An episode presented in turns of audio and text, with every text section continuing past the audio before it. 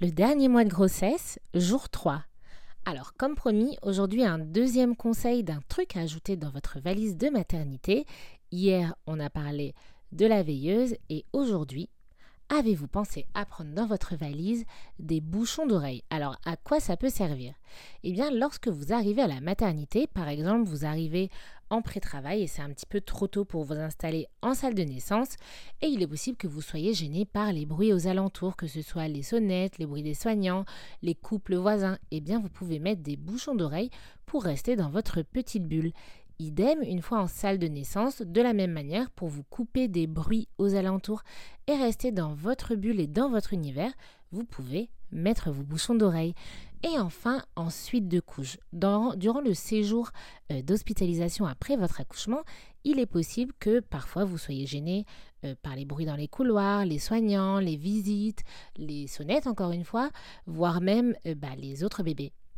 Eh bien, vous pouvez très bien, alors que vous vous occupez de votre propre bébé, mettre des bouchons d'oreilles pour ne pas entendre ce qui se passe aux alentours. En gros, les bouchons d'oreilles, ça vous permet d'entendre ce qui se passe dans votre pièce, mais de vous, euh, eh bien, de vous protéger des bruits qui peuvent être plus désagréables et qui ne font pas partie de votre environnement à vous.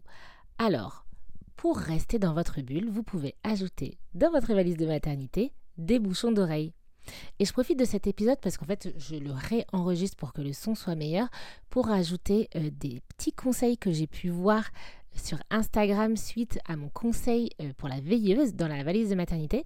Alors certaines d'entre vous ont pris des lampes frontales et mettent la lumière rouge et elles trouvent que c'est pratique, euh, notamment pour aller à la salle de bain, etc. parce que du coup ça part avec elle.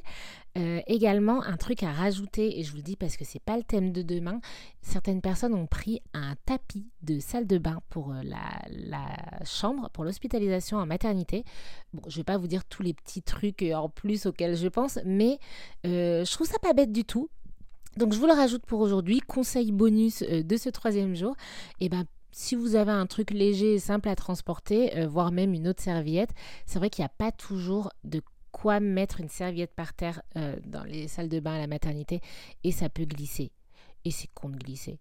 Voilà, je vous fais part des petits commentaires qu'il y avait sur Instagram. Merci encore eh bien, de suivre ce calendrier de l'Avent. On n'est qu'au jour 3. On se retrouve donc demain pour un dernier conseil pour la valise de maternité, mais bien évidemment ce n'est pas le dernier conseil car on est encore qu'au tout début de ce mois de décembre. Merci à tous pour votre écoute et je vous souhaite une excellente journée. À demain